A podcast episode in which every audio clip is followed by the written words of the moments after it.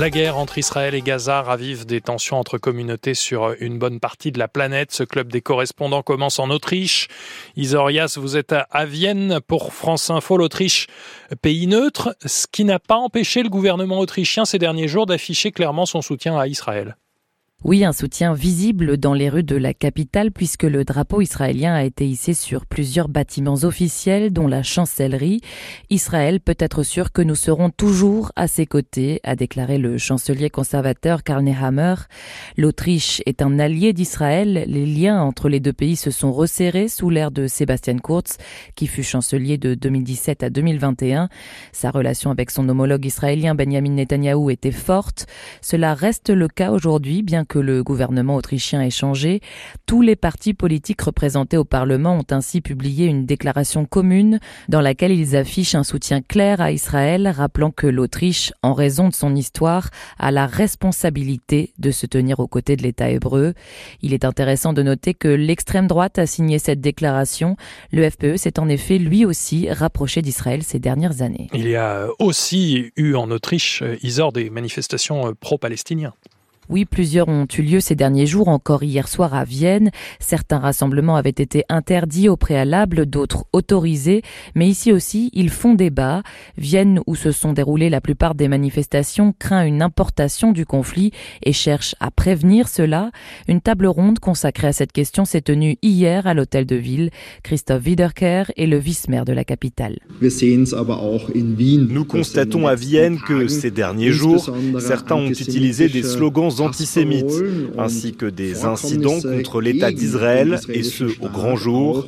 Notre objectif est de renforcer l'éducation à la démocratie, aussi bien dans le domaine scolaire que dans le travail extrascolaire avec les jeunes. Ce qui est important, c'est que nous soyons, en tant que société libérale occidentale, plus rapides que les extrémistes. Et Christophe Wiederkehr plaide également pour la création d'un centre spécialisé pour l'éducation à la démocratie qui proposerait des ateliers et des conférences dans la capitale autrichienne. Merci Isorias depuis l'Autriche pour France Info. En Espagne, Marie-Hélène Balestero, certains membres du gouvernement sortant y sont allés eux aussi de leur déclaration de soutien. Oui, en fait, depuis l'attaque du Hamas, le ton est rapidement monté ici et les accusations entre les partis de droite et de gauche n'ont cessé de se multiplier. Alors que la formation d'extrême droite Vox et le Parti populaire, notamment la présidente régionale madrilène Díaz ont pris ouvertement parti pour Israël, à gauche, les positions sont beaucoup plus partagées. Ainsi, la ministre de droits sociaux par intérim, Yone Belarra de Podemos, a demandé que face à la tentative de génocide menée par l'État d'Israël à Gaza, le gouvernement espagnol poursuive Benjamin Netanyahou devant la Cour pénale internationale pour crimes de guerre.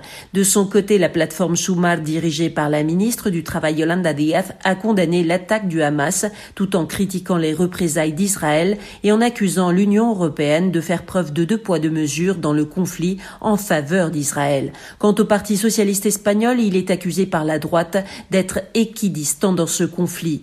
Le chef du gouvernement sortant, Pedro Sanchez, a réaffirmé sa position samedi dernier lors d'un meeting à Mérida en Extrémadure.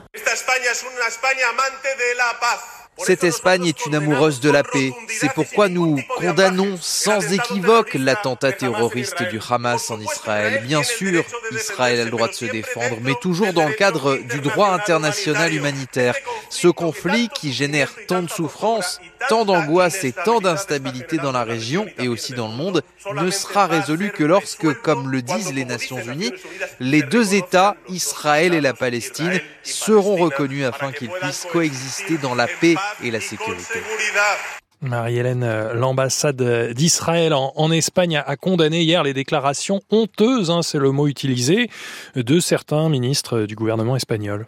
Tout à fait. L'ambassade israélienne a publié hier après-midi un communiqué sur le réseau social X dans lequel elle lance un appel à Pedro Sanchez pour qu'il dénonce et condamne sans équivoque les déclarations honteuses et absolument immorales d'après eux de certains membres de l'exécutif espagnol et qui mettent en danger les communautés juives en Espagne. Dans la soirée, le ministère des Affaires étrangères espagnol a répondu de façon catégorique en rejetant les contre-vérités du communiqué de l'ambassade d'Israël. Dans une démocratie à part entière comme en Espagne, peut-on lire, tout dirigeant politique peut exprimer librement ses positions en tant que représentant d'un parti politique. Merci Marie-Hélène Balestero depuis Madrid, l'Espagne, pour clore ce club des correspondants.